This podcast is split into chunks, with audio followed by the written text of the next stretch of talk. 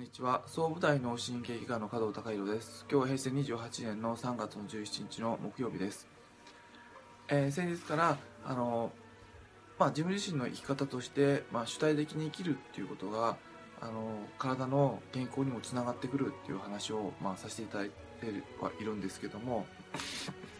えー、まあ、その主体的に生きるってことは逆を言えば思考がその、まあ、依存するというかその、まあ、奴隷的な思考になる。で奴隷的な思考の自分自身が奴隷的な思考になってるなっていうことすら気づけないことが多いので、まあ、チェックポイントとして、まあ、いくつか挙げさせていただきました。でその中で、まあ、あのいい悪いっていうのをすぐ善悪論で考えちゃうっていうのも前回あったりとかしてであとは環境のせいにしちゃうっていうのもあってで、まあ、今回はまあ、よく患者さんから、あの聞かれる反応で一つ、えー、言葉があるんですけども、あの例えばその耳鳴りとかめまいとかあの辛い症状で来て来られてでまあ脳神経外科の検査いろいろさせていただいて何かその医療的に治療が必要な病気ではない。で、ま、耳鼻科行っても、ま、耳鼻科の先生も特にまあ、耳鼻科的にも何か治療しなきゃいけないような状況ではない。で、先生、治りますかね？っていうことを、あのー、言葉として言うんですけども、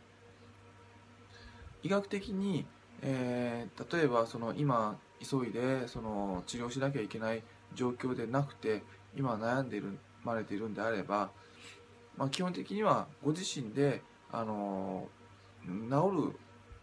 かどうかではなくて直すっていう気持ちがまず気持ちのセットとして重要かなと思います。今耳鳴りっていうその体からの火災報知器頭痛っていう火災報知器が鳴っている状況であれば病気までには至ってないけども体のバランスがどっか悪い状況があるので、まあ、試行錯誤しながら体を磨いて、まあ、鍛えていくっていうあのある程度そういった気持ちのセット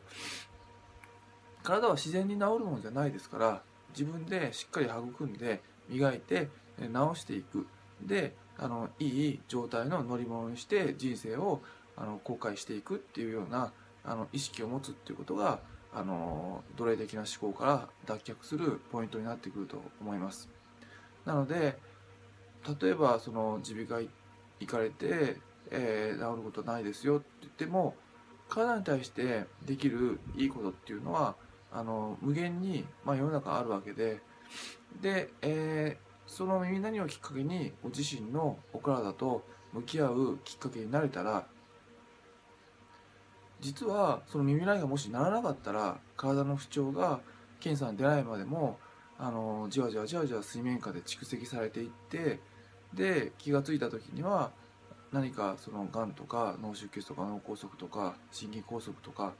大きな病気でバンってきちゃうっていうこともありえますのでそういった意味で耳鳴りっていうあの症状を通して体と向き合う時間を与えてくれてて本当にあ嬉しいなっていうことありがとうっていう気持ちでいいチャンスを与えてくれてすごいありがとうっていうあの状況ですので、まあ、それであの自分自身を磨いていくっていう気持ちがあのすごく重要かなと。さっき言ったその奴隷的な思考の、あの一つの結果として